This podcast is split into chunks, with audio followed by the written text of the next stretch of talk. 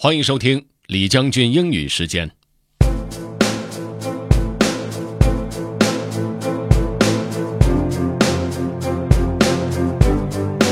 今天的朗读呢，来自于 ZenHabits.net，文章叫做 "Avoid the tendency to think your way is the true way"，意思呢就是建议我们避免老认为自己的方式或者想法一定是正确的方式或想法。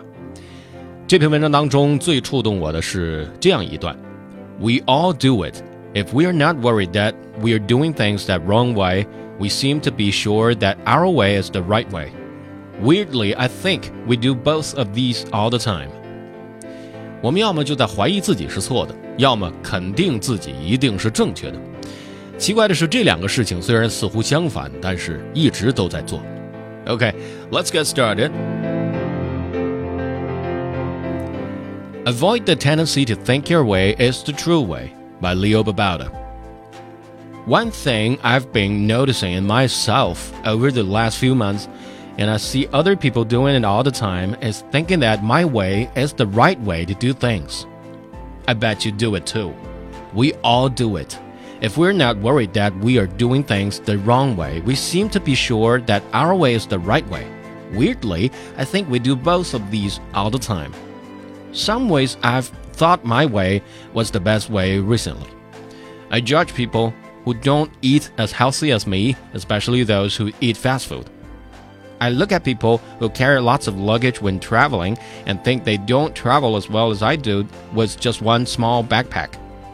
I judge people who don't exercise and think that my way of exercising is the right way to do it.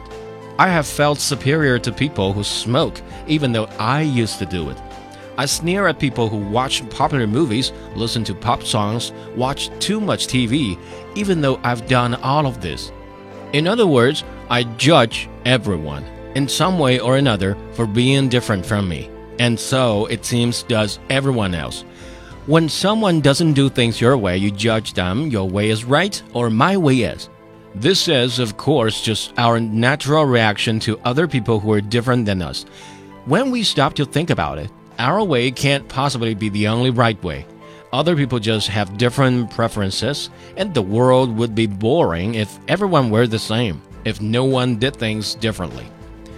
We want diversity. We want different ideas. We want a clash of cultures and ideas. We want to be exposed to a constant stream of differentness. And so, I urge you to pay attention to when you're thinking your way is better than someone else. Notice this, question it, and see if you can try to be curious about the other person's way. How can their way be just as good as yours? How can we drop judgment and embrace curiosity? I'm trying this and struggling with it, but the struggle is worth it. Okay, that's all for today. Thanks for listening. This is General Lee, 李将军。明天见。